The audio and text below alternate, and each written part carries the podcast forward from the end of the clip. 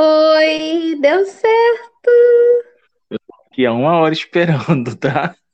Nossa, a gente tinha que ter marcado isso mais cedo. A bunda tá até doendo. Não, tinha que ser comigo, né? O que que Até aconteceu? que- Explica. Me explique, porque eu não fiquei sem entender, vai. Então, eu tava fazendo tudo direitinho, igual você tava falando. Só que o que que tava acontecendo? Chegava lá, me direcionava para aquele. Parecia uma página inicial, mas não era. Sei lá o que que era aquilo. Aí eu não conseguia fazer nada, era como se eu fosse criar o podcast. Aí agora, o que que eu fiz? Eu, eu só instalei, voltei lá no link e cliquei. Não, não abri, não. Aí deu certo. Que doideira. Mas aqui, e, e já tá gravando, né? Já tá gravando. Ah, mas, os cachorros da rua. mas assim, é, é gravação direta ou depois vai ter algum corte? Como é que vai ser feito? Só tem o corte no final, assim. No início, acho que não vou cortar, não. Acho que ficou bem legal esse tô chá de cadeira aqui, tô uma hora sentado. É pro pessoal ver como que você é uma pessoa difícil, difícil acesso. Você é muito ocupada. Nossa, até quando eu quero, o negócio não vai. É, tá Poxa. vendo? Mas essa Pois semana é. tá boa porque eu consegui gravar com dois de agenda cheia, você e o Bruno. Uhum. É, pô, proletariado. ironicamente, ironicamente, você também tá sendo agraciada com um cachorro ao fundo, igual o Bruno. Só não pode daqui a pouco os meus começarem a latir aqui. Ih, meus seus são filhotinhos ainda, né? Filhotinhos, tá? Eles estão dormindo, deixa eles acordarem pra você ver. Ah, É. Mas diga, Não, mas e aí? Se apresente pro povo, fale quem é a Daiane, que a gente tem bastante história pra contar aqui, muitas causas. olha, então, eu sou eu. Eu sou eu, bom. Eu sou eu. Acho que é um bom começo, né? De falar qualquer coisa. Eu sou eu. Mas enfim, olha, eu não sei muito o que as pessoas vão querer saber sobre mim, não. Mas eu sou Daiane, né? É, sou teacher e hum, gosto muito de música. é, e eu acho que é por aí. Sou nem, nem, é, é, nem mineira, nem. Quer dizer, eu sou mineira, sou. Nem sei como que se diz aqui. Como que eu posso dizer aqui? Porque a gente tá bem no. Porciúncula, Porciúncula tá no norte fluminense, né? Então, vivo entre a transição de pulando fronteira entre Minas e Rio e por aí vai. É uma coisa de louco. Muito louco. Quem nunca pulou fronteira? Fiz isso o quê? 2003, 4, 5, 6, 7. Eu acho que eu fiz de 2003 até 2015 pulando fronteira. Uma vida, né? Essa vida da gente de estudante. É, nem me lembre. Você não fazia isso, né? Você era bem mais rápido. Era aqui em Carangola. Ah, eu já estava em Minas, então ficava bem mais fácil, né? Mas uma coisa que eu acho muito engraçada é o povo, assim, meus parentes, por exemplo, quando ele, eles vêm visitar a gente aqui em Porciúncula, eles não falam que vão vir visitar a gente aqui, ah, na cidade do, do interior do Rio, eles falam que, que tô, partiu Minas. Então, assim, acho que fica tão pertinho, né, que o povo tem essa questão. Eu não sei também, se é porque a gente morou tanto tempo em Minas, aí fica nesse. Mas é perto. Dá pra ir a pé, gente. É pé, é do lado. Sim, sim, muito pertinho. Do lado. Ai, ai. Mas e aí, como é que tá a sua vida de teacher? Olha, estou de férias, férias acabando, né? Então, essa semana já volta. né? Rever os alunos, ir para a escola, com todo cuidado, né? Porque o Covid está aí ainda. E é isso, a gente é o lugar onde eu me sinto bem também, né? Na escola, né? É, é onde eu me encontro em várias situações. Eu queria saber o que, que os meus meninos estão aprontando lá naquele catuné. Os seus meninos estão aprontando muita coisa, muita coisa boa. Ah, porque eles são terríveis. Ah, que isso, cara. Nossa, os meninos são uns amores, são uma graça de meninos. Não dão trabalho Não, nenhum. São os amores, eu sei que são, mas não dão trabalho. Ah, tá bom. Vai dar aula pra eles de noite, você vai ver se não vão te dar trabalho. Então o problema com eles é a noite, porque Eu acho que era porque eles vinham. Acho que eles vinham fazer um tour em Tombos, ficava assim. Pegava o, o- pegava o espírito tombense. É, de repente é isso, né? Novos ares, tá saindo, saindo ali debaixo meio que da- das asas dos pais. Então a gente sabe, né? A gente já foi adolescente, a gente sabe é que. É. Alguém aí tem umas histórias bem loucas pra, pra contar de quando era adolescente. Quem será, né? Será essa pessoa? Eu, eu, eu que não sou, porque Você, como você cara, diz, eu não tenho nada para contar. Eu não tenho, eu, é, como é que é que você fala? Eu sou senhorita. Ai, eu esqueci. Como você me chamava? Senhorita, não é senhorita perfeita, não, é senhorita. Ai, eu esqueci. eu Esqueci te como é chamava é. disso? É, você me chamava senhorita não sei o quê. Porque, tipo Não assim, disso, quando você, ninguém tinha nada pra falar de mim. Todo mundo gostava de mim, que não sei o quê. eu acho até hoje, eu acho até hoje que todo mundo gosta de você. Eu nunca ouvi uma alma viva falar que não gostava de você. Hum, procura, porque você não tá indo nos lugares certos. Nunca ouvi. Ai, sempre tem. É, tem, tem que ter um Né? hater na vida, não tem como. É, nem Jesus Cristo, meu filho, nem Jesus Cristo agradou todo mundo, então eu me Mas, conformo com isso. mas eu, não, eu não, não conheço ninguém que não goste de você. Hum, que bom. Não conheço. Nunca conheci, na verdade. Não que a gente está indo nos mesmos lugares, assim, onde eu estou cativando as pessoas, e não onde está acontecendo o contrário. Cativando as pessoas desde 2010. Né? 2010? Você é Foi, nerd, ué. né? A gente, a gente, a gente, acho que a gente começou a conversar, foi nessa época, não foi? Na verdade, conversar, conversar mesmo, a gente começou, acho que foi finalzinho de 2011, quando a gente foi fazer o, o vestibular em Carangola. Ah, eu lembro daquele vestibular. É, porque Fomos, no CEDES a fomos três pessoas. Três pessoas. É verdade. Era eu, pessoas. você mais um menino. Tinha um O, menino. Mar, o Marcelo lá do. Cantoné. Isso, isso, isso. Esse mesmo. Então, foi ali que a gente começou a conversar mesmo. Agora, como que a gente chegou no passe de, de música, eu não lembro.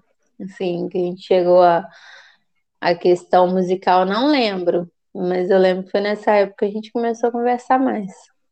Eu lembro, eu lembro, eu, eu já te conhecia de vista. E aquele estrupício que era meu amigo apaixonou por você, né? Você foi a paixão dele da época. Oxi. Não sei que aquele Ai, menino tinha que queria ficar enfiado em tombos. É, era pra te ver, ué. Vocês eram É, amigos. eu, t- eu também acho, eu também acho. Eu acho que essa história aí rolou uma paixão platônica secreta por mim. É. Não é, não, não, não é possível. Não é possível pelas coisas que sucederam depois, não é possível. Eu não entendo. A única explicação é essa.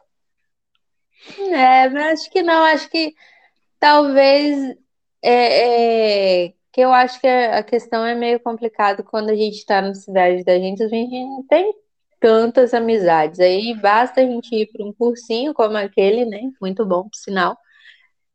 Que. O almoço, principalmente. Ai, era muito bom, gente. Ai, que almoço bom. Então, assim, eu acho que às vezes é aí que a gente se, é, encontra várias pessoas, assim, meio que no improvável a gente encontra pessoas. Não vê a gente? Quando que eu ia imaginar que a gente conversando na van, voltando do vestibular, que a gente ia ter uma amizade que tá tipo mais de. Olha, esse ano passado já fez é, 10 anos que a gente É, conversa. muito tempo. Desde que a gente começou a falar de música mesmo, foi 2012. É, foi mesmo. A 2012 foi um ano mágico pra mim de música. É, ai, gente, pudesse voltar. Ai, foi tão bom. Pudesse voltar e fazer as coisas diferentes. Eu não sei se eu faria tudo diferente, não. Eu acho que eu ia ter que nascer de novo para fazer tudo diferente, porque Eu faria. passar a borracha em tudo, começar do zero. E ainda corri o risco de fazer as mesmas coisas. Nossa. É, sinal que você ia acabar casada com, o- com o senhor Sidori de novo, né? Meu parceiro É. do sertanejo. Ou não, né? Ai, Jesus, que Ah, ele não. não. É. Vai descasar. E cadê ele? que Tá muito, tá muito quieto aí. Léo está no seu fantástico mundo de Free Fire. Ah, o Free Fire. É, o tal do Free Fire. Free Achei que Fire. ele ia dar, achei que ele ia dar o ar da graça, fazer a declaração de amor. de menino. O Léo gosta, ele não gosta muito de, de aparecer, não. Aparecido que sou verdade. eu. Isso é verdade. O Léo é bem discreto. É. Não tanto, né? Mas é, é discreto. Ele já melhorou do, do braço lá, porque que probleminha? Da mão, melhorou. Assim, melhorou em partes, né? Porque é, é, não, ficou bem feita, assim, a cirurgia dele não foi bem, bem sucedida, não. Então, ficou com, com, a- com uma leve sequelinha, mas é, tem que fazer fisioterapia, né? Aí.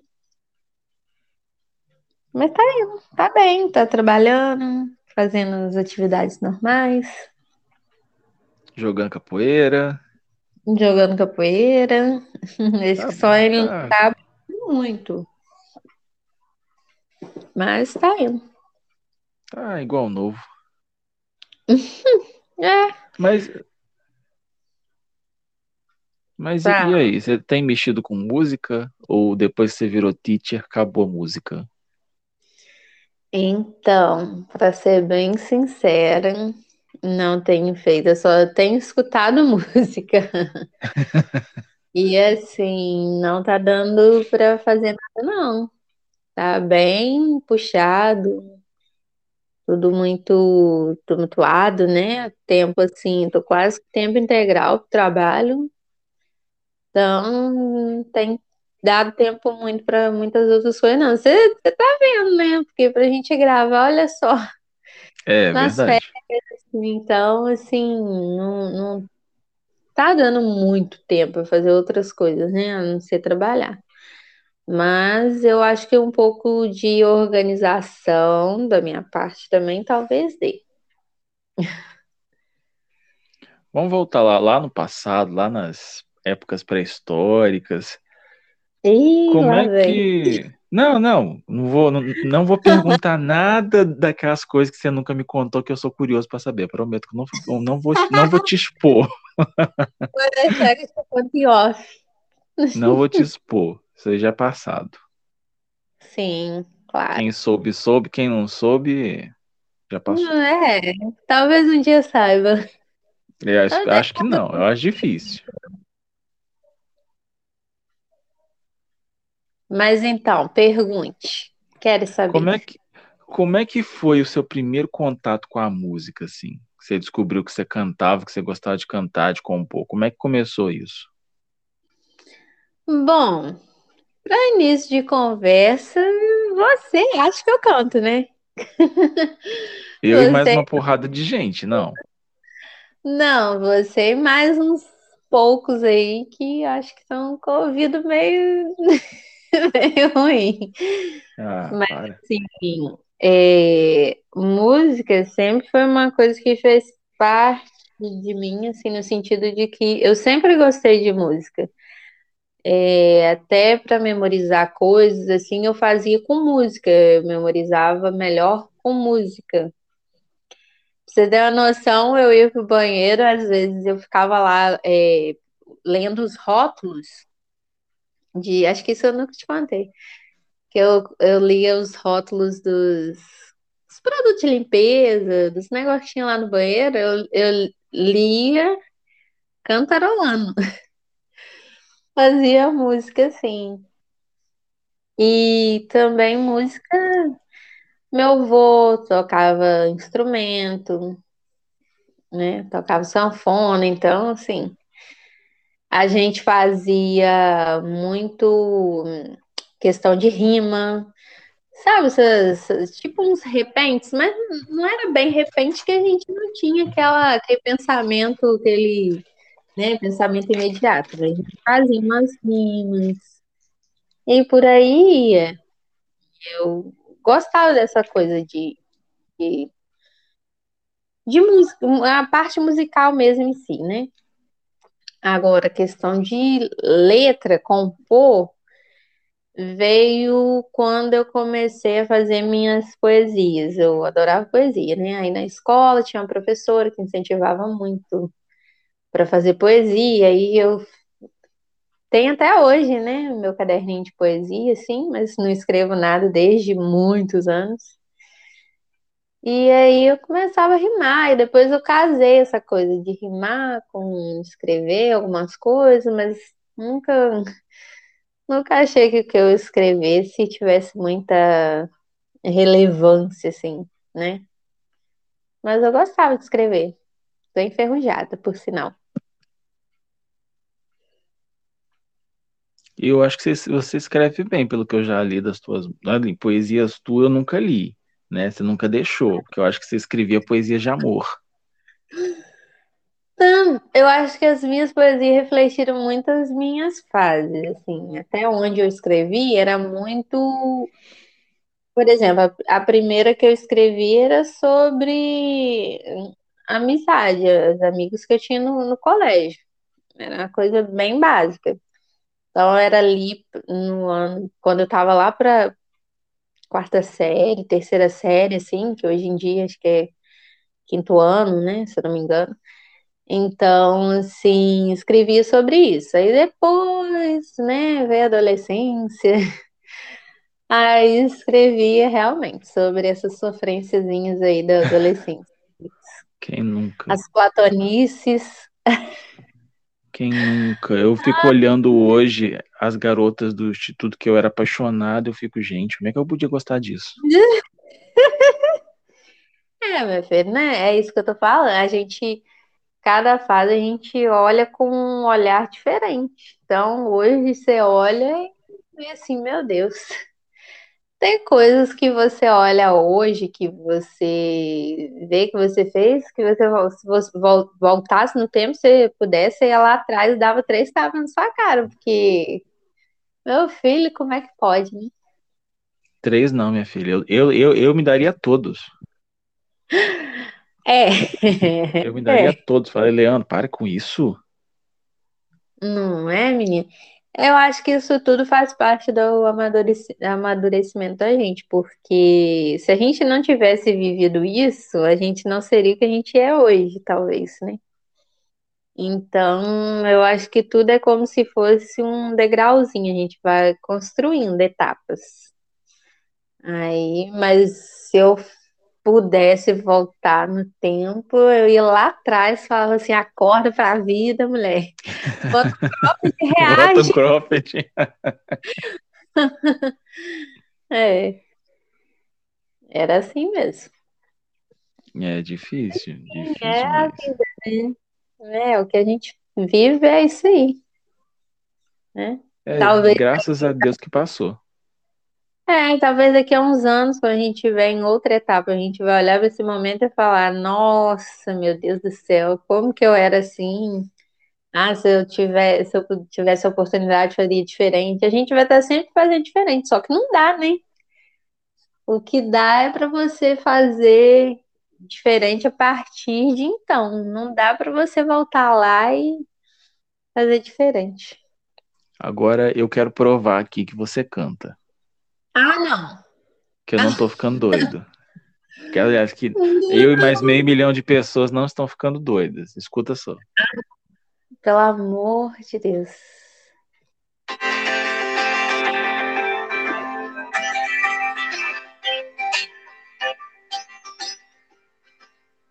Pés de ferro percorreram cidades, conheceu pessoas de todas as cores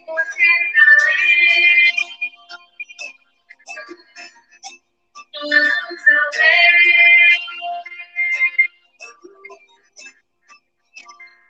Em vestes brancas já comprou passagem do trem que vai daqui até a eternidade. Adeus,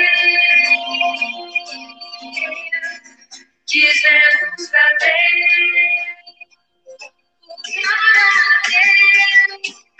Tá bom. Pra todo mundo escutar que você canta. Jesus, eu não canto. Você que faz milagre aí com esses negócios. Ah, tá bom. Coitado de mim. Não, tem nada, não tem efeito nenhum. Ah, uhum. Oh, falando nisso, a gente tinha que fazer um remake, né? Essa música mexe tanto comigo.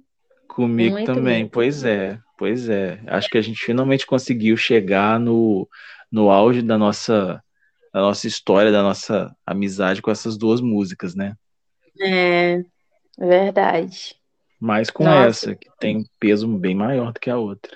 Nossa, coroa são as cânceres, cara. É, é o auge, tá? Pra mim é assim, mexe com muita coisa. É, é como se eu tivesse escrito isso, né? Mas Sim. você escreveu, ué. Ah, mas hum, a essência de toda ela é sua. Só que é como se fosse feita pra mim. É como se eu quisesse dizer muitas coisas que você disse nela. Então, acho que é por isso que é uma coisa que consegue me tocar muito. Coração dos Cantos. Nossa, eu já, eu já imaginei o, o videoclipe dela uma vez que eu, nossa, eu quase chorei. Só de imaginar É. o clipe, porque essa música ela é muito profunda, né? É, sim, muito profundo. É, é assim, é de, de quem tem uma história, eu acho que vai entender o que a gente, o que você quis dizer na, na letra, entendeu? Então, eu acho que é algo que vai tocar muitas pessoas ainda. Tem gente que precisa de ouvir essa música. Duvido. Duvido quem não, não, alguém não se identificar, entendeu? Com, com, com a essência dela. Pra mim é, é tudo.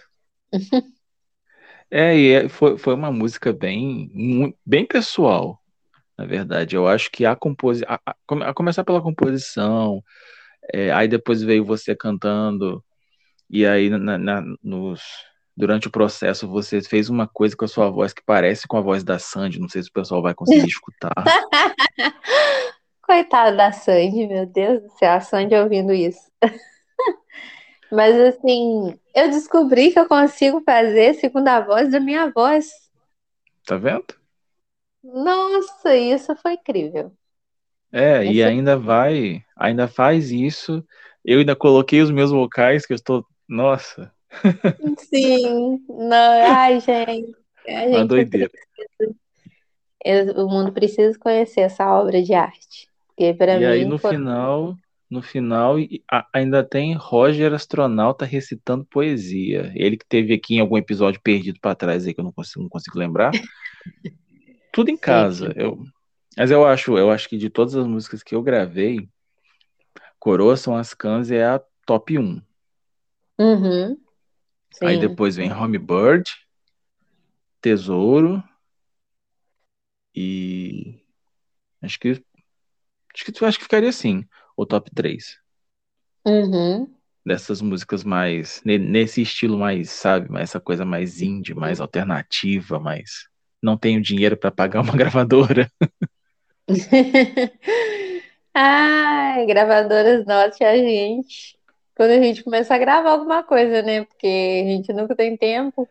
É, porque alguém aí tá com um monte de coisa lá no e-mail, né, que não que tá agarrado.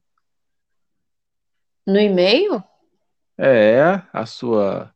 Você não lembra que eu te mandei um monte de música lá, lá no seu e-mail? As demos do seu da sua EP Constellations? Não lembro. Não, Ih, já até gente, eu vou ter que esqueceu. procurar. Sério, Bobear nem ouviu, né? Gente, não, eu devo ter ouvido na época que você mandou, mas agora sim, eu não tô lembrando. A minha memória é muito curta. Quer dizer, é curta e é, é, é- é aquela coisa assim, eu consigo lembrar de coisas que aconteceram há 10 anos atrás, mas não consigo lembrar de, de coisas de mais recentes. Então, Você chegou a ler? provavelmente. Chegou a ler o Olha, livro que eu que eu, que eu te mandei, o Anonimato? comecei. Não vou mentir, não, eu comecei. Um bom sinal. Mas, é, mas eu não li todo. O que que acontece também? O meu e-mail, ele tá lotado. Então, assim, tem. Eu tenho. Eu, assim, sempre que eu tenho uma folguinha, eu vou apagando coisas, assim, esses e-mails desnecessários que chegam, esses negócios de propaganda. Vou desabilitando isso tudo, mas eu não consigo terminar, parece um loop infinito. Jesus. Eu tô passando por isso com o meu material de trabalho. O tablet, o celular tem muita coisa. Então, a gente vai acumulando essas coisas aí, portanto, é, e-mails de trabalho, né, de uma das escolas que eu trabalho, eu não tô nem conseguindo receber direito, porque tá, tá cheio, tá dando que o meu armazenamento tá cheio, eu não tô conseguindo armazenar muita coisa em nuvem, então é complicado, né? E você sabe que vai vir um, eu tô escrevendo um manuscrito aí que é Hum, mais que é bem pesado também, né? sério? Aham. Você terminou Anonimato todas as, as, vamos dizer, as temporadas? Então, falando sobre eu... anonimato, eu tenho três volumes da história principal. Uhum, O volume 1, que é Guerra Midiática, que se passa em 97. Sim. O volume 2, O Golpe Marshall, que se passa em dois, no ano 2000.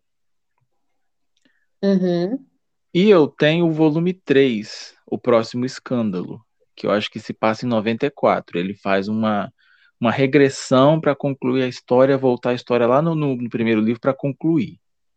uhum, Eu fiz assim. Aí eu fechei. Falei, não, vou deixar assim e tal, blá, blá, blá.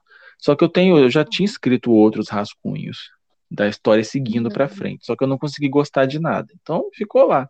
Por acho que alguns eu, eu terminei, mas outros não. uhum. Aí, É que que engraçado fiz? você escrever voltando, né? É, foi bem louco. Que deu para contar coisas que no, que no primeiro livro ficam meio que jogadas, né?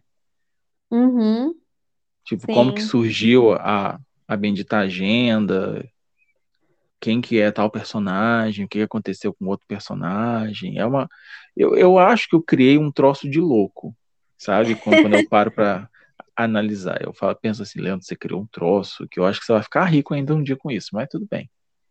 Eu acho que isso que é bom, é ir de, de- é você ir pelo caminho oposto do que a maioria faz, entendeu? Acho que é isso que torna é, que faz o diferencial de alguma coisa. É você não pegar a mesma mão, é você, não, opa, tem um outro lado aqui. Dá para seguir por outro caminho. É, aí Acho eu dei isso uma bacana. folga de. Eu dei uma folguinha de anonimato para refrescar as ideias, né? E aí eu Uhum, comecei a, a- escrever uma outra história chamada Paralelo, que era sim. mais ficção, era bem mais ficção do que a outra, do que Anonimato, que é mais segue o tom de, de realidade mesmo, com um pinguinho só de mistério. Uhum. Paralelo não, Paralelo já é uma história envolta em, em mistério, em ficção científica, em viagem no tempo, era uma coisa bem louca. Só que eu também não consegui terminar.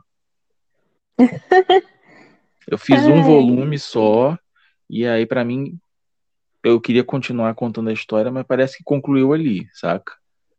Uhum, sei. Aí nas minhas abundâncias de, de ideias, né?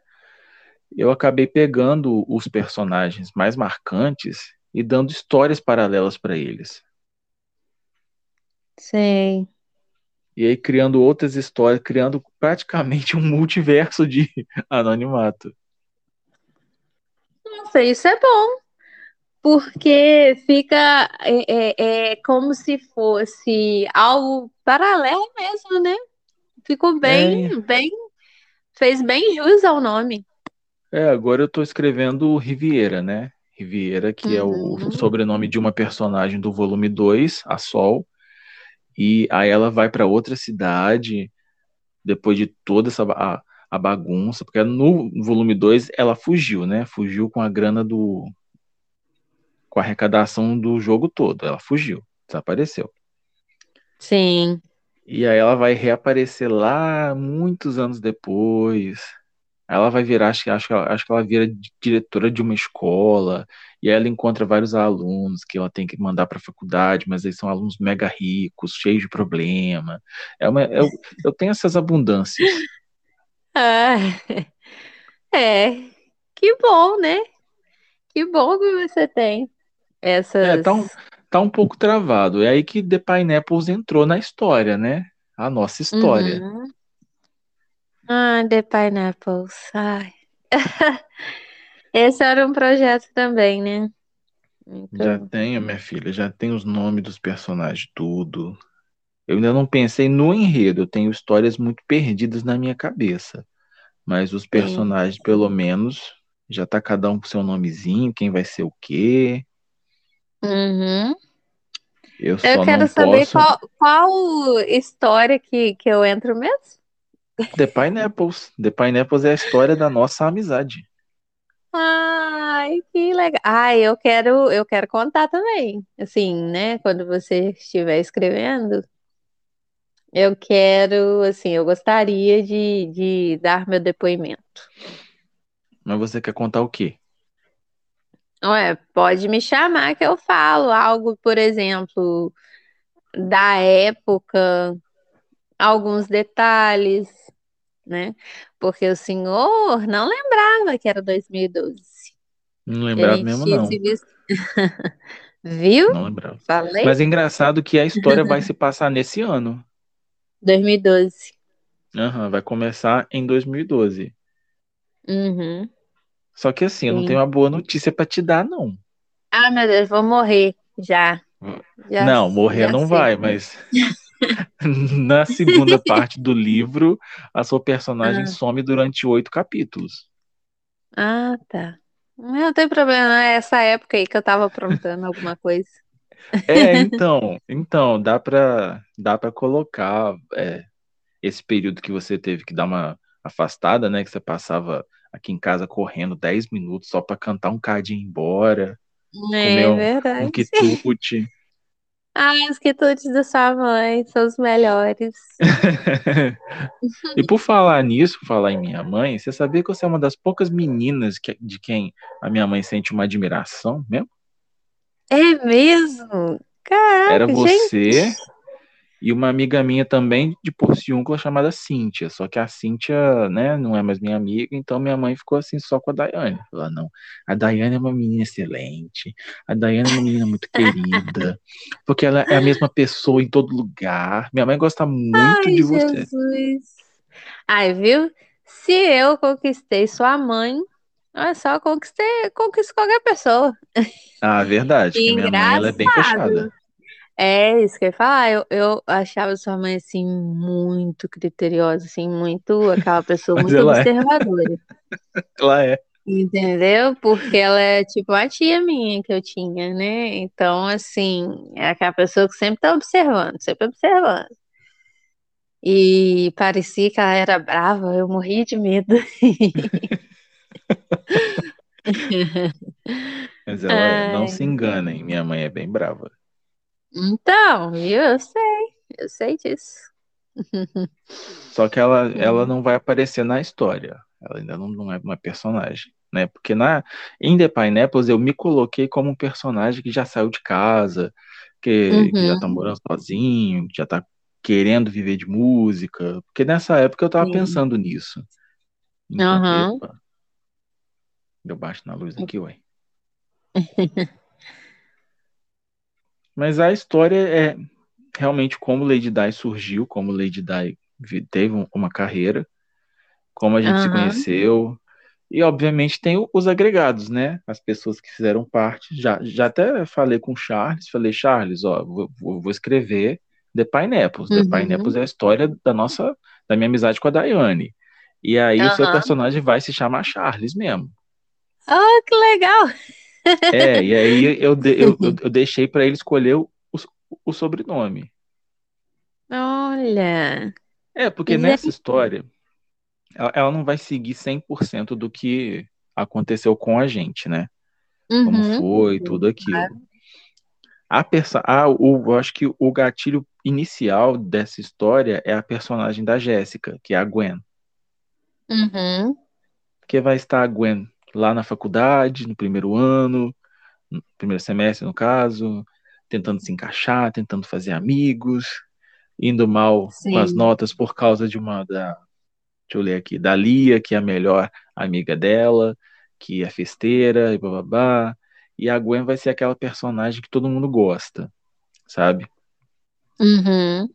E aí, por conta de ter que passar uma semana comemorando o aniversário da Lia com ela e os, e os outros amigos, ela vai se, meio que se dar mal lá na faculdade. Vai perder muita matéria, vai perder prova. Então, ela vai ter que compensar isso, sendo forçada pelo professor a trabalhar no, no comitê de organização de uma festa. Muito importante para compensar.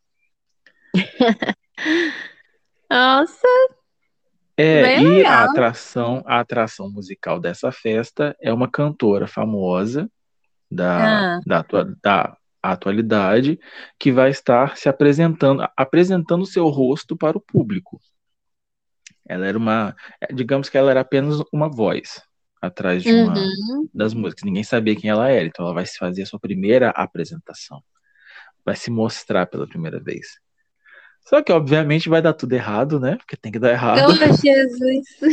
É, Tô ela vai ficar presa no certo. banheiro. Não, ela vai ficar presa lá no banheiro e vai dar, começar a dar tudo errado, e vão começar a jogar a culpa na, na Gwen, estragando tudo. E aí que ela vai lembrar que ela tem uma melhor amiga da escola que mora lá no interior, que canta.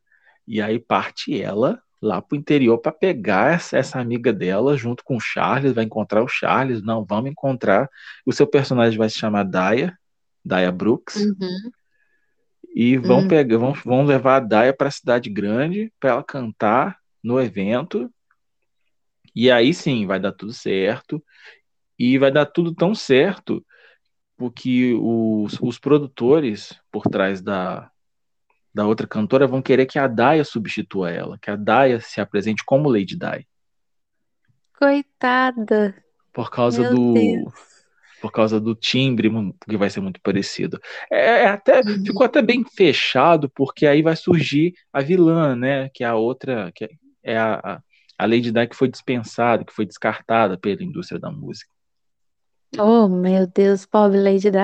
Mas você sabe qual é o curioso? Que, tipo assim, é, até, até quando você disse Di, até me, me, me meio que me desconcertou aqui, porque é- era só uma pessoa que me chamava assim, de Daia, né? Então, quando você falou Daia, eu falei, olha, Ixi, olha, olha, e olha eu caraca, verdade. E, e, tipo assim, essa pessoa já não tá mais aqui, entendeu? Então, assim, Vai ficar como homenagem. isso. Nossa, assim como coroas são as cãs, né? É Que, verdade. que quando, desde quando eu ouvi a primeira vez, eu falei, cara, essa música é por esse momento que eu vivi, que foi muito difícil, foi a perda da minha tia, né? Então, e ela me chamava sempre de Daia. Daia, Daia, Daia, e as minhas primas também, né, do lado dela. É, me chamavam assim, mas ela da X é a única que me chamava de Daia. Vai ficar eternizada em The Pineapples. É, que bom que vai dar certo pra Daia. Vai, então, aí vai, a história vai se, se desprendendo, né? Porque ela vai voltar pro interior, não vai querer cantar Uhum, mais, vai querer voltar pra, pra vida dela. E aí que alguém, uma pessoinha aí, né, entra na história, vai uhum, lá, fala: Não, ela canta muito bem, vamos, eu quero agenciar ela, eu quero gravar ela. Vai lá no interior uhum. tirar a menina do sossego, levá-la pro mundo da, da música, que é o meu personagem, o De Leon. Aham. Ó, de Leão. De Leon. Uhum, E, obviamente tem alguns personagens que não existem, né, na nossa vida real. uhum, Por exemplo, essa Lia, que vai ser a melhor amiga da Gwen, é um personagem que eu tive que inventar. O aham, Duncan, o JV, que são os amigos deles lá, que na verdade são uns idiotas. uhum. A, a Priscila existe, só que a Priscila vai ser, digamos que, a minha namorada tão secreta que até hoje eu não contei o nome. Como é que é isso? Nada, não falei nada. Estamos, estamos falando de vida real ou, ou vida imaginária? vida imaginária, vida imaginária, Hum, sei, depois vida você me conta em off. É, tem que ser off Quero mesmo. saber. Quero E aí saber de a, tudo. E aí tem a banda da Lady Di, né? Que também são Sim. fictícios. A vilã, que também é fictícia, que eu não sei de uma, nenhuma menina que te odeia porque você roubou o lugar dela na música, né? Hum, E aí eu caraca. tive a ideia de colocar um, a, um, a personagem da sua avó, que vai te levar para para cidade grande, vai falar, não, vamos, a gente vai morar lá e tal. E aí vai pegar, Uhum, monta, vai montar uma república, bem malhação, bem que o pessoal gosta.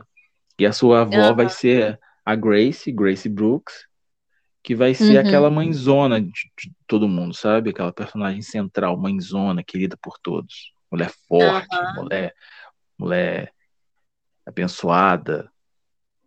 É, com esse nome Grace, né? É, Fica, é, acho que justamente. carrega já todo, é todo simbólico já. E aí a história vai se, se desprendendo. Eu tenho que pesquisar histórias de música, essas coisas, para ver o que, que eu posso encaixar. Uhum, acho que o início já tá bem fechadinho, sabe? sim. É engraçado que você foi falando, eu já fui imaginando assim os personagens e já fui imaginando como se eu estivesse assistindo um filme, uma série mesmo.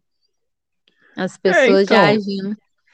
É eu quero, eu, eu quero eu quero, eu quero pegar nesse livro para fazer um tom mais de humor, não, não ter assim, sabe, tanta, tanto drama igual Anonimato. Anonimato é drama do, do início ao fim, mas eu queria colocar um pouco mais de humor, um pouco mais leves, saca? Aquele sonho que a gente tinha Uhum, de cantar, de gravar, de fazer as coisas. sim, Obviamente com a sabotagem, com, a- com as inimigas, com tudo dando errado. Pelo menos Isso aí eu vou ter inimiga é, declarada. pois é. Pois é, e aí a gente arrumou uma inimiga. não- A personagem chama Stella Bouvier. Nossa, nome de nojenta mesmo, assim. Não, não. não. É o Nada da contra as personagem, Stellas nada contra as Bouviers que existem na vida real. É, por incrível que pareça, Estela, eu, assim, adoro. É um dos nomes, assim, que eu cotaria até pra colocar numa filha minha. Mas, pelo tom, assim, né, que já vai ser minha inimiga, eu já não gostei. Já não foi com a cara. Vai.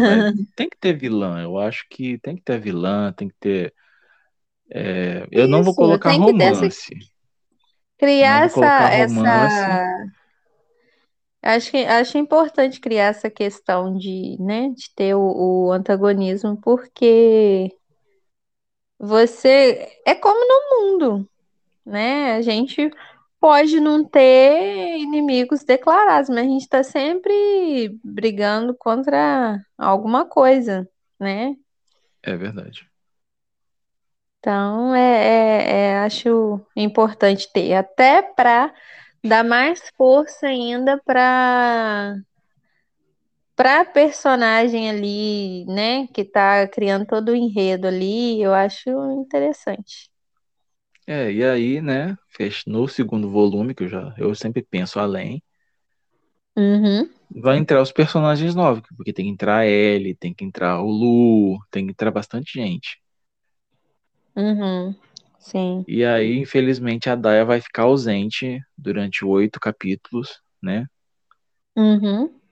E aí, quando ela volta, Uhum. ela vai voltar, né, já apaixonada, já casada, Ixi, Nossa Senhora! para concluir Ai, a ai. história. É, só, só falta ela falar, não imagino o prazer que é estar de volta. Não, mas ainda direito autoral. Ai, ai. É, mas essa, é- é- essa história eu, eu penso em pegar fundo e trabalhar bem nisso, porque é o, é, é, é o que a gente viveu, é o que faz parte da nossa amizade. E Sim. Inclusive Tem que- essa pausa mesmo, né? Essa, esse, esse, essa lacuna que ficou aí entre um passar de uns anos para outros, ficou meio que uma lacuna, porque não dava pra fazer nada, porque eu estava sempre é, ocupado devido ao momento que estava vivendo, né? Então, não, não, ficou mesmo esse, esse espaço. Eu É, acho e aí que quando voltar no- parado. é, e quando voltar, quando essa lacuna passar, né? A gente já, já vai estar adulto, casados, com filhos, Sim. com carreira, para concluir a história mesmo, sabe? Uhum. Sim. Eu acho que vai ficar muito bom. Eu acho, não tenho certeza. Só espero que não fique guardado, né? Que o mundo conheça isso daí. Se não der certo na Tomara. música, vai dar nos Tomara. inscritos. Tomara. Espera eu aparecer lá no, lá no BBB, que vai todo mundo ler, ler isso aí, minha filha. Gente, eu tô pensando em ir pro BBB, é? Eu tô. Alavancar Sério minha carreira artística, ué. Menina, esses dias eu tava pensando isso, mas quando eu penso que tem um monte de câmera que eu, eu não tenho modos, eu acho que não ia dar muito certo, não. Não, mas eu acho que pra mim também não ia dar muito certo, não. Acho que a, Não, a que convivência com outras pessoas. Não, eu, eu penso, sabe? Mas eu acho que a convivência com outras pessoas ia ser o meu pior, meu, meu ponto mais fraco. É. Se fosse todo mundo de boa, eu acho que ia dar legal, mas se eu encontrasse pessoas com uma, com uma, com uma energia ruim, pessoas muito carregadas, pesadas, acho que não ia dar, dar, dar muito bom, não. É, talvez não. Mas eu, tam- eu não sei lidar com pessoas assim. Sim. Eu tô- acho que eu tô sempre esperando o, o bem das pessoas. Então, eu não saberia um jogo da Discord, por exemplo. Ia ser flopado comigo. É verdade, você, você, você não que eu sabe ia criticar falar os dos outros. outros? Não sei criticar, não me ensinaram isso, infelizmente. É, já eu aprendi de sobra. O jogo da Discord ia dar muita treta pra mim, ia dar muita discórdia. Então, a gente tinha que ir junto pra esse BBB. E é, já pensou? Eu entrando Pra lá, no Big equilibrar. Brother. Aí eu abro a porta, Daiane? O que você tá fazendo aqui? Isso, a gente faz o seguinte, a gente se, inscreve, você vai se inscrever como Minas, né? Eu me inscrevo como aqui do lado do Rio. Então ninguém vai saber que as nossas cidades são divisas. Imagina, ninguém vai saber. É, ninguém, ninguém vai, vai pesquisar. Não, ninguém vai pesquisar isso, né? Esses são meros detalhes. Eu podia dar Ai, mas certo isso aí. seria legal.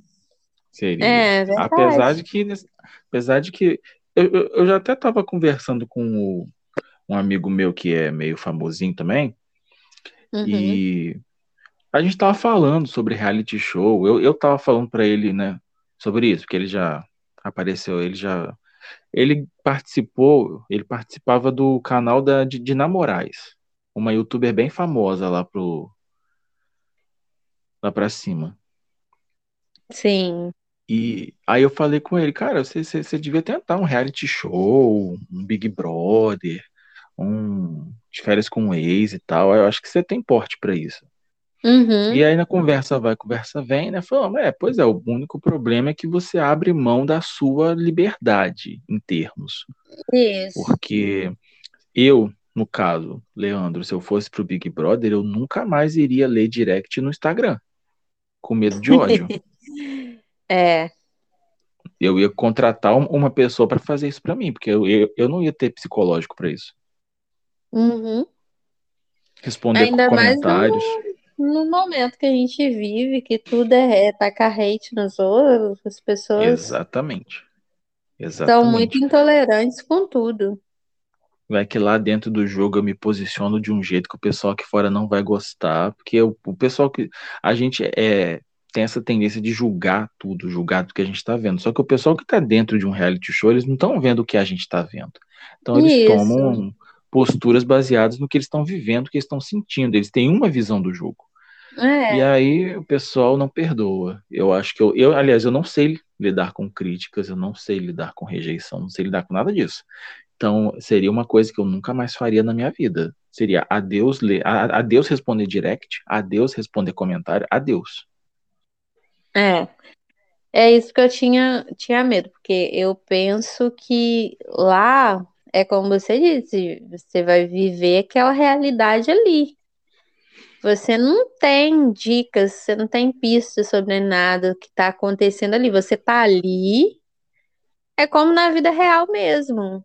Não dá para você, né, tá, tá, tá num lugar e saber o que que tá acontecendo, o que que a pessoa tá pensando de você. Às vezes tá com você aqui agora, rindo, brincando, daí a pouco tá lá em outra rodinha falando mal de você. Isso acontece na vida real. Então, não dá para você saber como como fazer. Aí é isso que as pessoas não entendem, porque quem tá lá dentro não tem as informações privilegiadas que a Que a gente gente que tá aqui fora tem. É, É. várias câmeras. Você vai lá num clique, você consegue ver o que uma pessoa tá fazendo, o que a outra tá fazendo, o que o outro tá fazendo, falando. Mas quem tá lá dentro não tem nada disso. E fora que o Big Brother nunca termina, né? A, a edição acaba, uma pessoa ganha e, e o pessoal ainda continua revivendo aquela edição, xingando os outros. A- aquela menina Emily, que ganhou o Big Brother 17, ela é odiada até hoje. Ela recebe hate até hoje. Aham. Quase seis anos, Tem gente. gente que pega esses haters, não sei como consegue, né? Deve ter uma equipe de assessoria muito boa. Tem gente que pega isso e consegue transformar em fama. Eu, por exemplo, eu não saberia lidar Ah, eu saberia. Eu saberia. hate, Eu não sim. em transformar em algo lu- lucrativo, sim. Eu acho que eu teria ideias boas Uhum. para isso. Eu não teria psicológico, emocional, nada para ler. Tipo assim, alguém me xingando, alguém falando uhum. mal de mim. Então, é disso que eu tô falando, entendeu? E eu acho que o pior ainda que isso é quando começam a atacar a sua família. Então, assim, num ano você era totalmente anônimo pro mundão, aí no outro você tá expondo você, tá expondo sua família, porque quando você vai pra esses assim, não é só você que fica em evidência, é sua família, porque eles querem saber de onde você veio, né? Quem era você, aí vão caçar lá aquelas fotos. Ainda bem que não ah, tem então mais eu que, Então eu acho que eu não serviria, porque achar foto minha antiga na internet é, vai ter que cavar muito. É mesmo? Eu não tiro foto minha, gente. É, ultimamente eu, eu não tenho feito que... isso também. Eu acho que em questão de expor família, eu acho que eu também não teria problema com isso, não. Uhum. Meu pai não tem Facebook, não tem Instagram, não tem nada. Não Sim. tem WhatsApp, não tem nada. Ah, a minha filha, mãe depois. Tem, depois mas que você não... entra, o povo dá um jeito de criar a página da Tia é. Penha. Os é. quitutes maravilhosos da Tia Penha. Mas eu acho que se fosse o caso disso, eu acho que a minha mãe nem iria ver Big Brother comigo uhum. lá. Talvez ela fosse ver uma vez ou outra, mas eu acho que acompanhar, acho que ela não ia, acho que ela não ia conseguir, porque ela talvez, né, ela ia ter essa visão de tudo que tá acontecendo e ela não ia poder me falar. Ela não ia poder uhum. ser mãe protetora, tipo, aconselhar. Então acho que ela não iria ver. É, Verdade, eu acho que seria Fora bem, também, bem né? estranho. Que ela me conhece. Ela me conhece. Ela sabe que ela iria ver coisas minhas que ela não ia gostar também. Tipo, eu É. sendo grosseiro com outras pessoas. Ela não ia gostar de ver isso. Gente, você sendo grosseiro com outras pessoas, tá aí uma novidade. Eu, eu sempre fui. Você mesmo falava que, que você tinha receio de mim. Não, eu tinha receio de você como eu tive sua mãe. É porque eu tenho receio de pessoas que são mais fechadas. Vamos colocar fechado, mas assim, mais reservadas. E, e é aí que eu gosto. Porque eu gosto, tipo assim. Porque quando a pessoa já chega pra você mostrando que ela é, né? Deixando transparecer a personalidade dela, é fácil, assim, né? Agora, quando fica a pessoa ali, quietinha, na dela, não abre nada, aí que eu gosto. Eu gosto disso, isso me instiga, porque eu acho que essas pessoas sempre têm alguma coisa para oferecer. E, e- e o bom também é que você não fica ali é, é, esperando delas, nem o bem nem o mal. Diferente quando você já sabe como uma pessoa é. Se ela de repente age diferente, você meio que se decepciona. Agora, esse tipo de pessoa que não dá informação de nada, assim, né? De, não, não, não transpõe muito, não deixa transparecer muito o que elas realmente são. Eu acho interessante isso, porque você tem que descobrir. É como se fosse uma missão. Acho isso bacana, É, verdade. né? E o mais curioso é que as pessoas inventam milhões de teorias. Olha, será? E, né? E no fim vai Não, ficar nessa dúvida eterna, porque a pessoa às vezes não se abre mesmo. isso aí eu, eu lembro que muita gente falava, tinha muitas dúvidas sobre, sobre você. Uhum. Sobre mim? Se você era, sol- é, se você era solteira, se você era não sei Olha, das contas, o que que você era. Rolava esse, esses papos de curiosidade. Não era fofoca, uhum. era curiosidade. Por Sim. você ser É, uma, por você ser, ser- mais fechada, né? Ter mais o seu, seu espaço. Mas você sabe que a questão de ser fechada é- era timidez mesmo. Eu não, eu, eu ainda sou tímida, mas eu vejo que antes eu era muito tímida, muito mesmo. Você imagina uma, uma menina que, tipo assim, criada praticamente na roça, né? Então, é criada por, pelo, pelos avós, né? Assim, né? Exatamente criada, mas que viveu basicamente a maior parte da vida com os avós. Então, assim, o- é, é como se eu fosse de uma realidade paralela, né? Eu não tive muito contato com muitas crianças, então não tive essa questão de ser mais, é, como é que eu vou falar? Mais, ai, tem uma palavra que eu esqueci agora.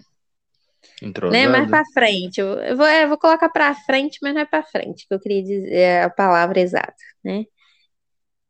Então, eu acho que é por isso, mas é, é, é timidez mesmo, era só timidez, não tinha. E com relação a, a, a vida, assim, em particular, eu sempre prezei por essa questão mesmo, de isso daí eu fazer questão de, de não não muito, não. expor. Uhum. É, porque eu acho que certas coisas as pessoas, é, quanto menos souberem, melhor, porque às vezes elas usam isso de certa forma como meio de manipular o outro, né? É como se você estivesse mostrando o, o mais assim nas suas fraquezas. É, é como quando você mostra para as pessoas como você realmente é. Então, muita gente pega isso e transforma numa arma contra você mesmo. Então, essas questões assim de relacionamento, eu sempre fui muito, não fui muito de expor, minha família também. Eu não sou muito de expor, então você, você pegar assim minhas redes sociais, já tem um bom tempo que eu não posto nada. Esses dias que eu andei postando uns, uns storyzinhos, mas sou muito de ficar deixando a vida muito aberta em rede social, não. Até porque lá tem pessoas que entram ali só para ver essas coisas mesmo, né? Então, você tem ali é, é, mais de mil pessoas que às vezes você nem convive, mas estão ali te vendo. Então, elas ficam sabendo mais da sua vida do que, né? Às vezes quem tá com você em casa. Então, por isso que eu não exponho muita coisa, não. É, eu, eu tenho mais cuidado ainda, né? Você fala de mil, eu tenho 83 mil me seguindo. Caraca! Então, Nossa! é, eu exponho dosado. Eu mostro Uhum, dosado. Eu, eu não mostro família, não mostro, assim, é, muito rosto. uhum. Eu, eu, eu meço muito o que eu vou postar. É, porque é, é, é muito difícil você saber a intenção das pessoas, ainda mais 83 mil pessoas, gente, é mais do que a população de, de Tombos, É, né? Então, é mais que, eu acredito até mais que a população de Tombos e Porciúncula juntos. Se bobear E, até mais que de Itaperuna, que já é maior. é, Itaperuna, não sei não, hein? É, não sei. Será que Itaperuna tem mais Mas habitantes do que eu, gente? do que você tem de seguidores? Vamos ver quantos É, habitantes tem Itaperuna. é provável. Eu não sei não. Mas que é isso que eu tô te dizendo, entendeu? Então, ali, 83 mil pessoas. Você pode contar quantas você realmente conhece, né? É verdade. De fato, eu não tô nem falando aquelas que você já viu uma vez ou outra na vida, já conviveu algum momento da sua vida, não. Tô falando assim de conhecer mesmo. Então, assim, acho que você expor muita coisa, eu acho que tem que ser dosada, a menos né? Que você é aquela pessoa que não liga, que você quer realmente viver disso, como tem pessoas que se expõem praticamente 24 horas por dia, da hora que acorda até a hora que vai dormir, né? Eu não, eu acho que eu não conseguiria, não. Eu acho muito perigoso hoje em dia você ter essa postura de vou expor tudo. Acho muito perigoso. É, As é sim, pessoas não, as pessoas não estão confiáveis. Exato, nem todos estão para o bem, né? Tem muita gente que vai ali na rede social já ou para destruir a pessoa, ou para falar, não tem nada que falar. Ah, vou falar, soltar um veneninho, né? Então, assim, só que elas não, não têm esse filtro, não tem essa coisa de, tipo assim, se eu não gosto de alguma coisa, eu vou deixar pra lá. Ah, postou a foto, tá com a espinha enorme no meio da testa. Vai falar da espinha da pessoa? Deixa pra lá, não gosta, para de ver a foto. Ah, pessoa tá num momento de lazer com a família, ah, aí começa de, de crítica e coisa e tal. Então, por isso que eu não posto muita coisa, não. É, mas eu acho, eu acho que, é, assim, questão de segurança cibernética de hoje em dia, você não pode se expor tanto. Você- Eu acho que, acho que é legal você, quem tem esse perfil pessoal, que é perfil comum, tipo o seu, do do Léo, perfil tem que ser perfil fechado, você tem que saber quem você está seguindo, quem está te seguindo. Acho que, e mesmo assim você ainda corre risco. Exato. É, isso Tá daí é bem bem complicado. verdade. Tá bem Eu, complicado hoje em dia. Eu, há um tempo atrás, eu parei e comecei a excluir, assim, é, perfis. Porque quando você cria uma rede social, né? Normalmente você quer o quê? Seguidores, Uhum. né? Então, assim, você vai aceitando todo mundo e coisa tal. Meu perfil era aberto, agora é fechado, né? Então, você começa a pensar mais no, no que as pessoas vão ver sobre você, o que possivelmente elas podem fazer com aquilo que elas estão vendo. Então, isso eu acho que é questão até do amadurecimento da gente também. Faz parte desse processo, porque quando você cria uma rede social, igual os jovens, né? Vamos colocar assim, para me sentir uma velha agora. Mas as pessoas, assim, vou colocar no, no patamar dos meus alunos, por exemplo. O que eu vejo é que eles postam muita coisa, isso aí é o momento deles. De postar tudo, né? É, às vezes, o que eu falo sempre com eles, cuidado com o tipo de foto que vocês postam, porque as pessoas podem usar isso, né? É, a gente sabe de- desses acontecimentos, né? Dessas questões, desses crimes que, que acontecem. Então, assim, só que eu fico vendo que às vezes tem alguns que expõem muito, muita coisa, entendeu? E assim, parecem não se importar mesmo, né? É, é cultural. Acho que se tornou-se cultural. É o que eles vivem mesmo. Mas é É, complicado. os, os jovens hoje eles estão expondo muito. Eles não têm mais Uhum, medo de, de julgamentos. Eu, eu reparo isso uhum. também. Eu acho que tudo que eles sentem, pensam, eles jogam lá na rede social. É, sim. Teve, teve, um, teve um aluno meu do Senac que ele postou de, por, por brincadeira. Diz ele que foi brincadeira, foi sem querer.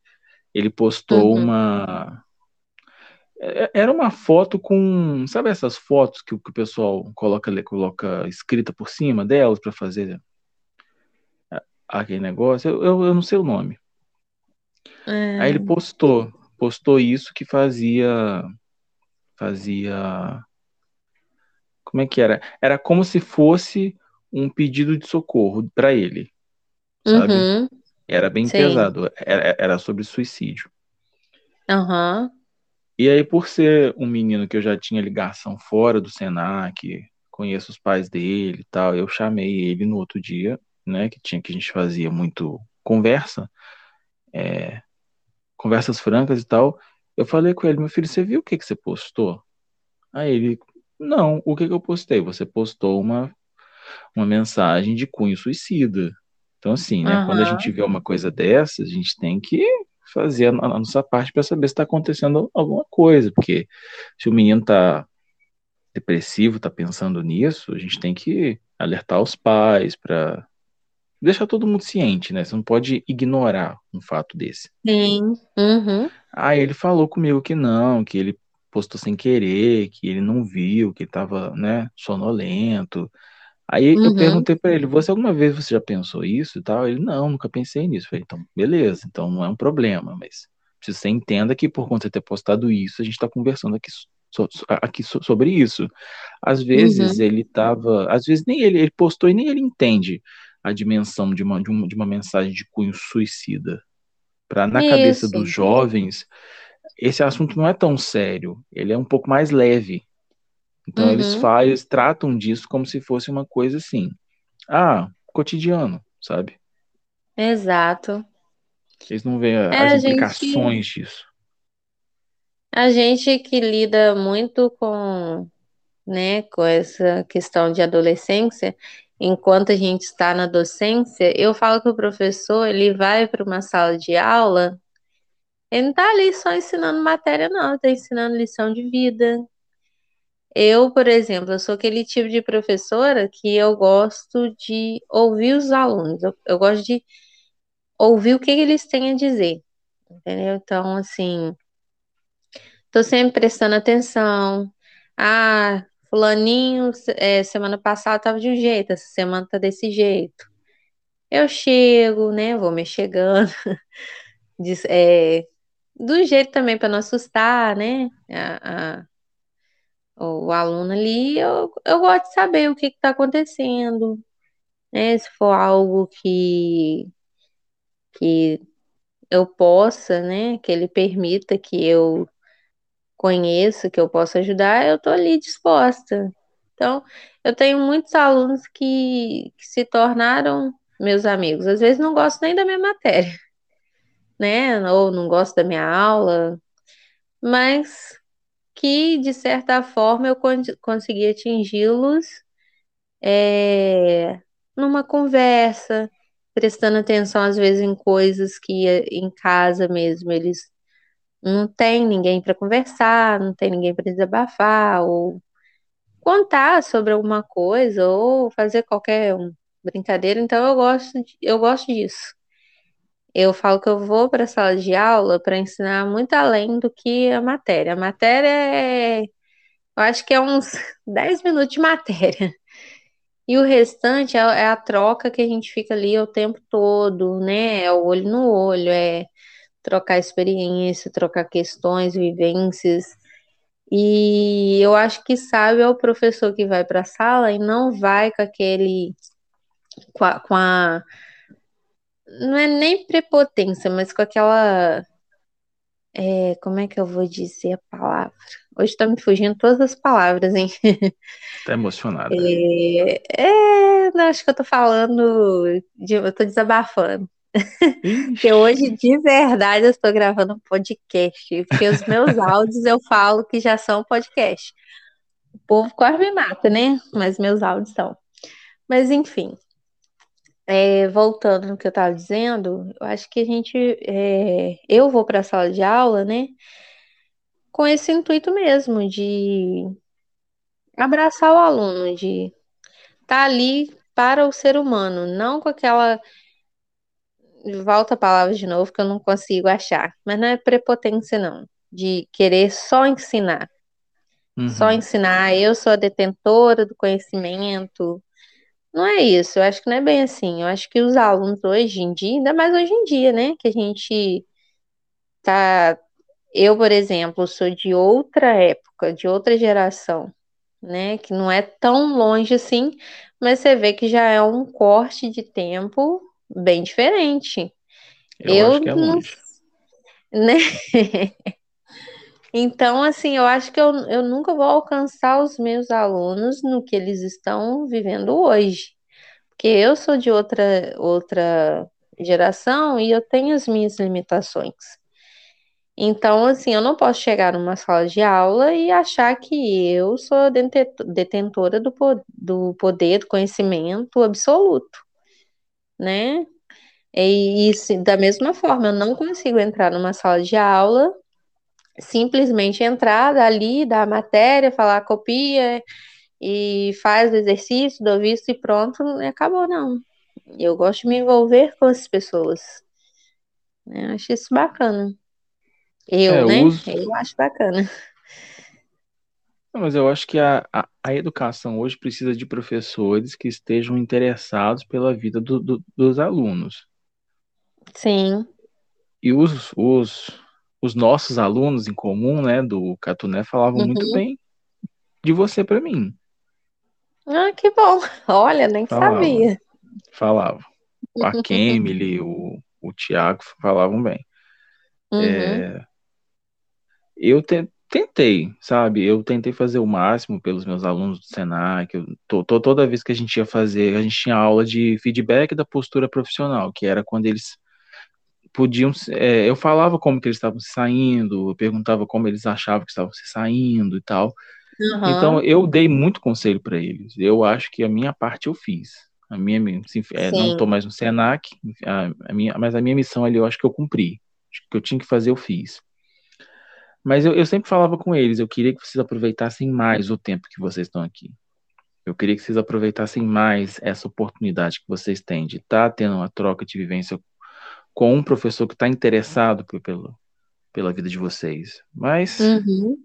a gente só, a gente é feliz e não sabe, né? É. Só É verdade. É verdade. É, eu, eu penso assim, eu já, eu já tentei mudar a minha postura, adotar uma postura mais rígida, mais rigorosa, mais de tipo assim, estritamente profissional, mas eu não consigo. Não consigo, não é minha essência, não sou eu. Me senti péssima fazendo isso, é, não é minha identidade. Então, sim, eu acho que eu posso melhorar em muitas coisas, é o que eu busco todos os dias, né? Ah, não sei fazer isso, vou tentar melhorar fazer, para ver, né? Também atingir o aluno, mas adotar uma postura que fuja da minha da minha essência, do meu jeito de ser, não tem como não. É, mas lidar com adolescentes não é fácil. Não é fácil. Não é fácil. Ai, Eu não sei se quando eu fui adolescente eu era um adolescente bom, bom de Aham. lidar as coisas, mas eu, pelo que eu- minha experiência no- na sala de aula com crianças e adolescentes foi, foi, foi péssima. É, eu, eu fui uma adolescente maravilhosa. Não dei trabalho, né? Eu acho que é porque também eu fui meio que, que tive que amadurecer muito cedo. Então, por N questões. Então, assim, eu acho que eu não. Eu fico vendo tanta imaturidade às vezes, né, nas pessoas que têm a idade que eu tinha há um tempo, que eu fico assim, gente, eu não era assim. Mas não dá pra cobrar dos outros, tá tudo bem, é o momento deles, e enfim. Só que aí cai naquilo que a gente falou antes. A gente tá vindo de outra geração, então tem coisa que a gente não sabe lidar muito bem, não. É, a- não sei como que era você, a- não sei como é que era a sua rotina na escola, mas eu venho de uma educação que o professor estava acima, o professor era Sim. respeitado, o profe- e o- e Uhum. o professor, por sua vez, também estava ali para ensinar os alunos por amor. Eu nunca tive, Isso. eu acho que eu nunca tive um professor que entrava em sala de aula só para dar aula, só, só, só, só para ganhar o dinheiro. Tipo, Uhum. Não tô nem aí para os alunos. Eles sempre, acho que todos os professores que eu tive eram professores que realmente amavam a profissão, Aham. o que é uma coisa que você não vê hoje com tanta frequência. É, eu acredito também que seja por essa, né, essa transformação, porque eu penso assim, quando você não consegue acompanhar um processo, você meio que fica ali naquela coisa ali, tô cumprindo tabela, né? Então, igual a gente tem essa era da agora da, da informação, né? As coisas estão, as informações estão tão muito assim é, ali a, a hora que o adolescente quiser. Tem coisas que os alunos vão chegar na sala de aula sabendo muito mais que você. Eu, por exemplo, eu não tenho muita habilidade com questão de essa questão de, de tecnologia, né? Eu não tenho muita habilidade com isso. Os meus alunos, não, meus alunos fazem vídeo, faz montagem, faz isso, faz aquilo. Eu não tenho essa habilidade, né? Então eu, eu vejo que eu vou estar sempre precisando, né? Buscando conhecer e para aperfeiçoar, mas fica aí essa, essa lacuna de, de aprendizado.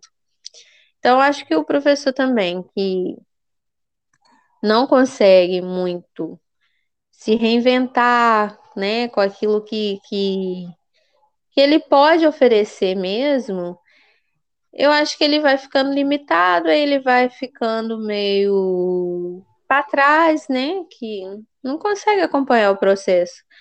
Aí é onde nós temos esses professores, né, assim, que às vezes dá a impressão de estar tá ali para cumprir tabela, tá ali por estar, tá ali para ensinar apenas o conteúdo e mais nada.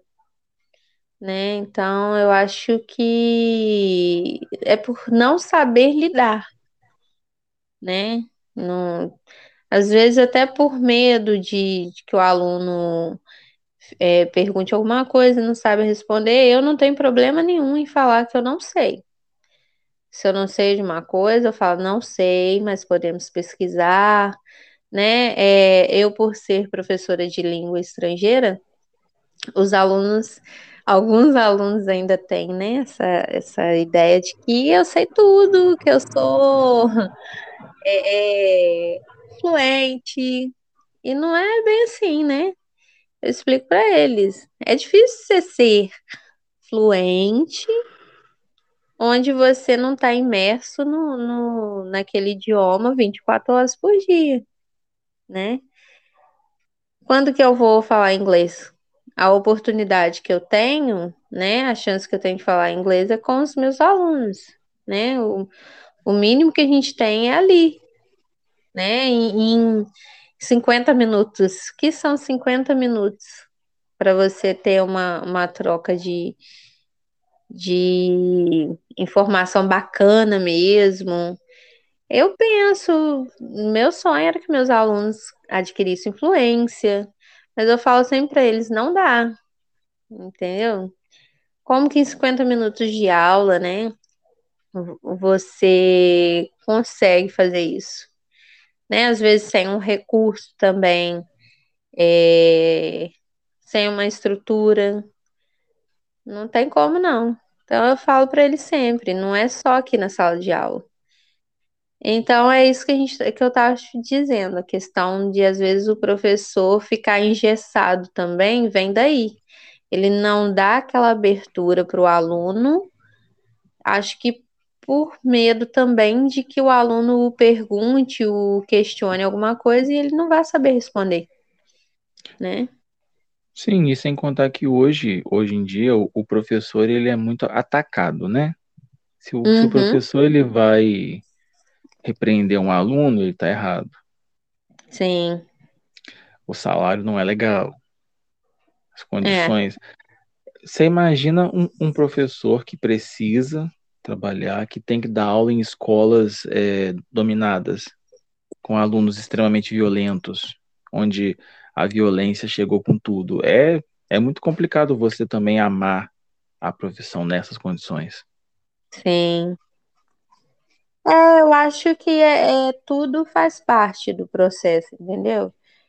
Então, são N questões que te levam a um porquê daquilo está acontecendo, né?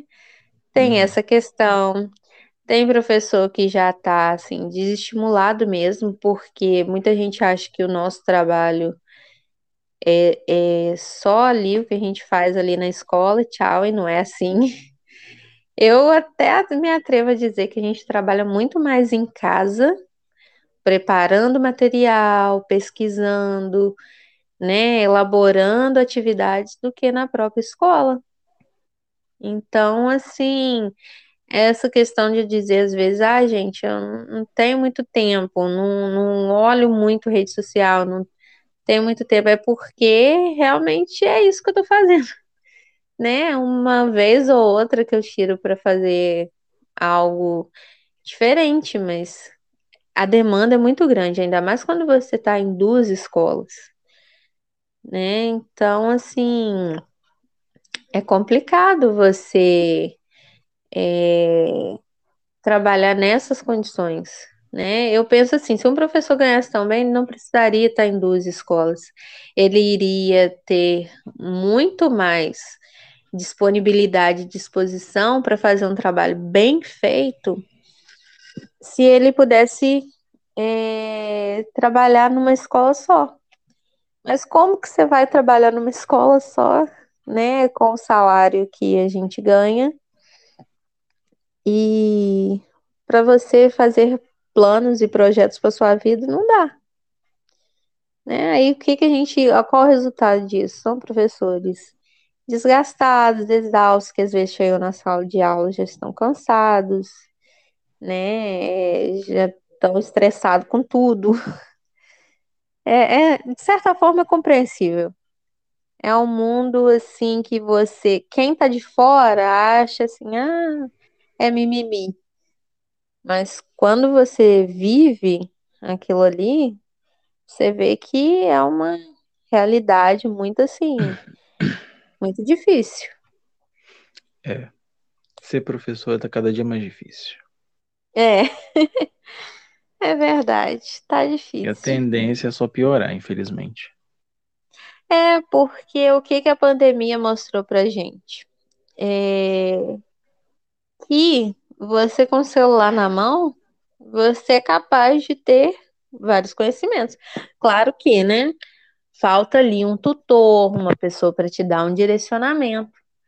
Mas de- eu sinto que depois de, de- desse período mais crítico da pandemia que a gente viveu, né? Que a gente ficou fora da sala de aula, os meninos voltaram para a sala ainda com essa cultura do, do, do celular. Ah, meio que assim, ah, o professor tá falando, mas isso eu vou abrir ali no YouTube, eu tenho um vídeo me explicando sobre, entendeu? Então eu, eu penso que às vezes isso tudo torna o nosso trabalho ainda mais, como que eu vou dizer, É, de certa forma, quase que dispensável, né? Você consegue, né? Você vai abre um vídeo ali, você consegue, né? Ah, Infelizmente, na Às minha época a não tinha gente- essas coisas. é, entendeu? É por isso, na nossa época, assim, vou colocar, a nossa fonte de conhecimento era o quê? O professor. O professor e tinha. os livros. É. Isso, exato. A gente não tinha outras coisas, a gente não tinha celular, é, não tinha internet, né? Uma- eu lembro que a gente, ia- não sei se você, você deve ter pegado a época da Barça, que a gente pegava aquelas enciclopédias enormes, as páginas estavam cheirando até páginas velhas já, aquilo dava até uma alergia no nariz, mas era a nossa fonte de adquirir conhecimento. A gente lia É. mais. Era pesquisa bibliográfica bem raiz mesmo. Isso aí. Tudo era algo que exigia muito da gente. Hoje em dia os meninos não querem nem copiar do quadro, eles querem, ah, acabo de passar lá no quadro, posso tirar foto. Então tá assim, tá É, complicado. mas eu acho, eu acho que essa questão aí é a evolução da humanidade. Eu acho que o, Uhum, o futuro reserva coisas mais práticas e eu, eu, eu, eu acho legal. Eu acho legal. Tanto que no Senac eu não usava quadro. uhum. O, o, modelo de ensino do Senac era todo prático. Então, não sei nem se eu posso estar falando o nome de Senac aqui, mas tudo bem. É, era tudo prático. Então, eu, eu pensei assim, pô, se é tudo prático, não vou usar quadro. Vou usar quadro para quê? Eu fiz uma aula teórica, ficou chata, até eu estava dormindo. Passei o final de Uhum. semana inteira preparando uma apostila para os meninos. Na Sim. hora de ler, nossa, que chatice ficou. Uhum. Vai fazer o É, quê, né? exato. Não é mais isso que chama a atenção dos meninos. É, infelizmente, é, quando você não não está muito apto para essas questões de tecnologia, você vai usar o método que você sabe que você tem, até que você aprenda, né, o método novo, é o que eu faço. Eu, eu me vejo muito presa ainda no método antigo, sim, né? É, só que aos poucos eu tô conseguindo me abrir mais, me interagir mais nessa questão da tecnologia, é buscar conhecimento mesmo, né? Então, é, isso tudo, para mim, de certa forma, me causa estranheza. Acho bem, bem complicado ainda. Mas tô, tô aprendendo, tô buscando conhecimento sobre. Uma hora, uma hora você chega lá. É, uma hora eu chego lá. Pra encerrar esse Ai, nosso, nosso papo caraca, a de. gente conversou um tempão. Acho que a gente não conversou Aham. tanto assim. Não, pessoalmente acho que não. Não, É, o bom de, o bom de, o bom dessas coisas é isso. Você fala, você nem sente. É verdade. Mas vai ter, vai ter uns cortes, né? Porque imagina, uma hora e trinta de, Não, vai ter corte nenhum, não, minha filha. Que isso? Não, Tem tem que um ter. episódio. Não, tem um episódio da temporada passada que tem 2 horas e 18. Nossa. É, pra mim, que sou a rainha dos áudios longos, esse aqui tá, tá sendo muito bacana. Ai, eu acho que o povo fica querendo me matar do outro lado. Que eles vão lá, que o, digitam, e eu vou lá e escrevo. Escrevo não, mando áudio. Fala. o, o que que o Sr. Sidori está reclamando aí ao fundo? Eu escutei a voz dele. Hum, ele nem tá aqui. Eu tô no quarto, ele Ixi, tá lá na cozinha. ih, tô, Ele tá estou escutando coisa então. Ah, meu filho, é o jogo. É o tal do jogo. Você deve estar reclamando que é estranho lá. Alguma arma que não, que não foi pego direito, alguém que não matou. É, alguém que não matou alguém que, não de- que deveria ter matado, alguém que roubou. Esqueci até o nome do negócio. Enfim, é isso É, aí. a- ela tá falando de Free Fire, tá, gente? Free Fire. Não confunda Isso, as, as é. bolas. Você falou Isso, matar, daqui a pouco você fica, gente. Vamos banir esse podcast, vou denunciar. É, eu vou Não, falar a gente, é sobre matadora. Free Fire. É, eu tinha uma conta no Free Fire também. Só que aquele Ixi. negócio me deixava muito nervosa. Eu não conseguia, É, e dizem que, e as irmãs da igreja falam que jogo de tiro acalma, né? Pra mim, não acalma, não. Eu ficava nervosa até em jogo de, de esses joguinhos de. Não tem o Mario? É que esse jogo Uhum. do, do, do Mario, então. Até nisso. É que são coisas que exigem de mim mais de uma habilidade. Ou seja, eu tenho que pensar, eu tenho que agir com as mãos, né? Joguinho de carro, por exemplo. Quando o carro ia virar uma curva, eu virava junto. E o Nanete junto. Então, assim, são coisas que pra mim não dá, não. Ih, não dá, não dá. É, me mim também não dá, não. É, para encerrar nosso papo, tem alguma pergunta que você gostaria de fazer pro hoster aqui? Pergunta? Eita, podia ter falado antes, hein? Que eu ia elaborar uma listinha de perguntas. Agora sim, no fim da conversa, depois a gente já falou tantas. É, já expomos toda a Ah, nossa vida. é verdade. Nossa, todo mundo vai conhecer a epopeia que é a minha vida. Mas assim, ah, eu queria saber sobre as músicas, né? E aí, vai rolar? Não vai? É, vai rolar. Não, assim, eu não tenho comp... não, não compus mais nada, não fiz mais nada, né? Porque agora eu trabalho para músicos. Então, Uhum.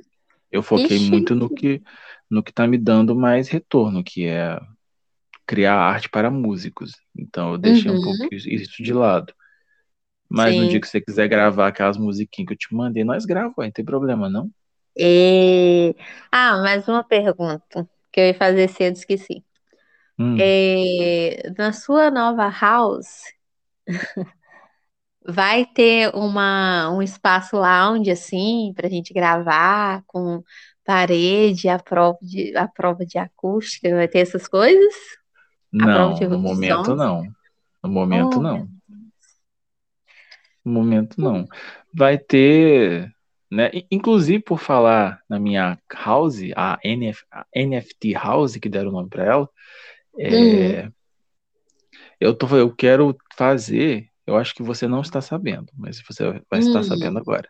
Eu quero fazer uma parede com os autógrafos dos meus amigos, né? E aí eu queria o autógrafo da Lady Di.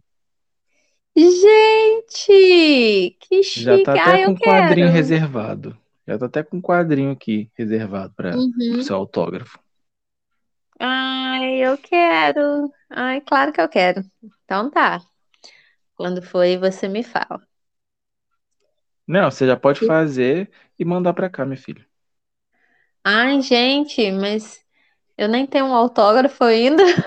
É, nem trabalhou nessa parte ainda, né? Serve, o visto que eu dou para os meus alunos? Não, porque aí você vai querer me dar um zero, não vou gostar. Nada. Ah, então tá. A gente combina então um dia que eu vou for aí para dar meu autógrafo, aproveita e a gente grava alguma coisa. É, boa, boa. Porque vai ter o escritório, né? Onde eu vou colocar o computador, o notebook, as coisas treinadas toda. Uhum. Só que vai ter que ser depois que você terminar a obra, né? Porque não vai dar pra gente gravar nada com obra aí. Não, agora realmente não dá pra fazer nada mesmo. É, vai ter que ter festinha de inauguração, chá de casa nova, tudo É, chá de isso. casa nova eu, eu aceito, né? Porque as pessoas vão, vão me dar vasilha, talher, pote, copo, aí eu aceito. Claro, claro, é tudo. Ai, já, já me sinto convidada, sem ter, ter sido convidada. Não, mas ah, falei, eu sei o Léo são bem-vindos aqui a hora que vocês quiserem, vocês são de casa. Show, vou levar Leozinho do poder. É, isso mesmo, Léozinho do poder. Ai, ai. Então é isso. Aqui. Então tá. Esse papo Outra hora a maravilhoso gente. sobre esse papo culto, essa cultura. Verdade, cara. Acho que eu nunca falei tanto. Sem estar com a pessoa, sim, né? E eu, e eu ainda acho que esse vai ser um dos episódios mais ouvidos, porque como todo mundo gosta de vocês, vão falar, nossa, a Daiane foi no podcast, vou escutar. Será que ela falou de mim? Isso. Quem ouvir isso aí que não me conhece vai achar até que eu sou famosa, assim. Não sou nada. Hum, até parece. Ah, mas é bom, né? E que bom se tiver um retorno bacana, um retorno legal, mais pessoas para interagirem num próximo, quem sabe, né? Fazer uma rodinha de, de conversa. Vai ser interessante. É, vai ser legal mesmo. Uhum. Vai ser bem legal.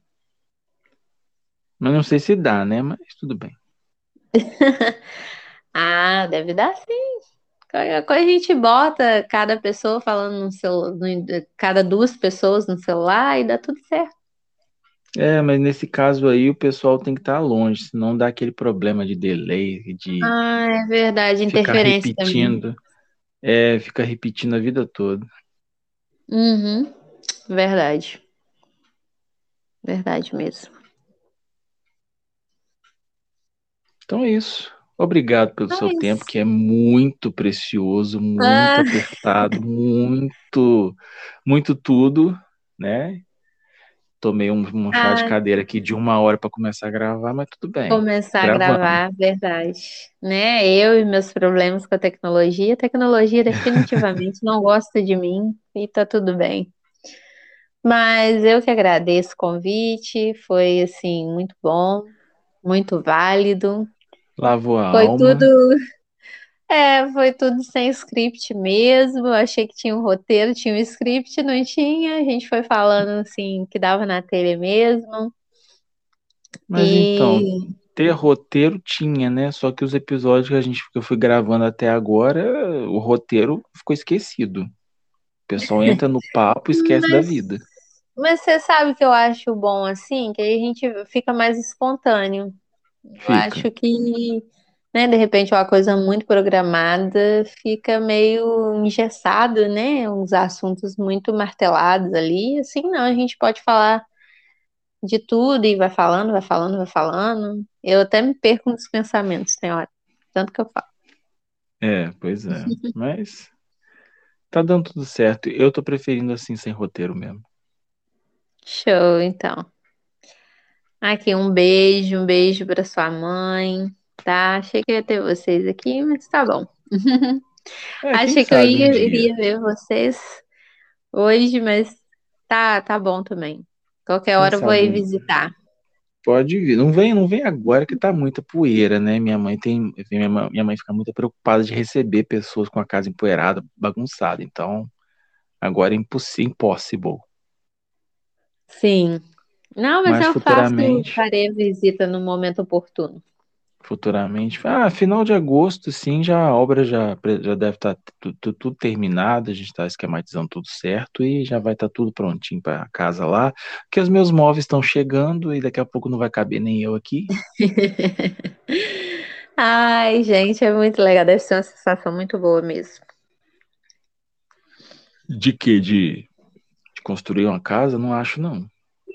Ai, cara, eu acho que deve ser muito mara. Você vê as coisas ficando ali do seu jeitinho, do jeito que você tá planejando, né? Você poder planejar, acho bacana. É, e eu tô planejando as coisas com estilo minimalista, sabe? Não quero lotar a Uhum, casa de coisas, não. sim. Tanto que para comprar, falta comprar só a cama e o guarda-roupa. Que eu quero sair, de- eu Uhum. quero evoluir, quero sair dessa cama de solteiro que não me cabe e pra uma cama de casal eu lar- ficar largado. Oxi. Hum. Já preparando, já, já me acostumando, né? Ah, sim. Olha, vai ter que me contar isso em off mesmo, cara. Eu quero muito saber. Coisas estão Ué, acontecendo e eu não estou sabendo.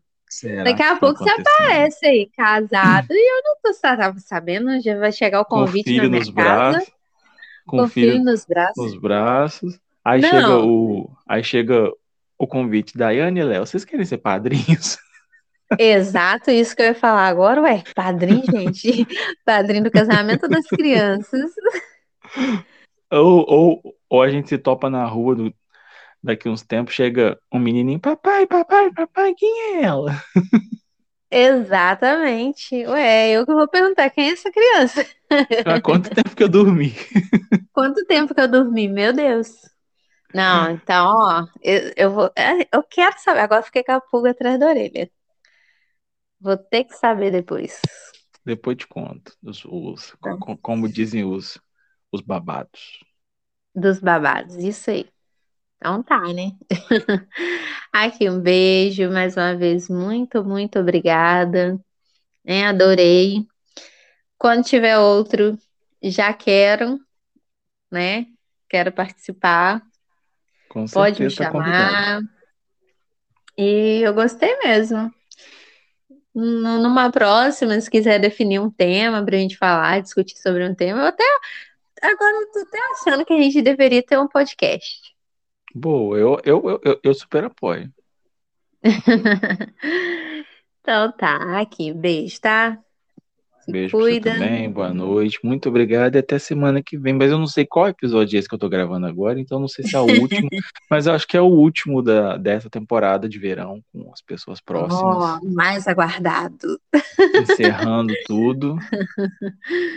Ai, então E tá. bora gravar mais depois, né? Beleza. Bora Obrigadão gravar. pelo, é, brigadão Né? pelo tempo, pela disponibilidade, pela amizade. Imagina. Queria que o Léo Sidori viesse aqui dar um alô, né? Mas tá concentrado lá com o Ah, joguinho, então ninguém tira ele lá daquele É, Curioso mundo de Free Fire. fazer o quê, né? Então é isso.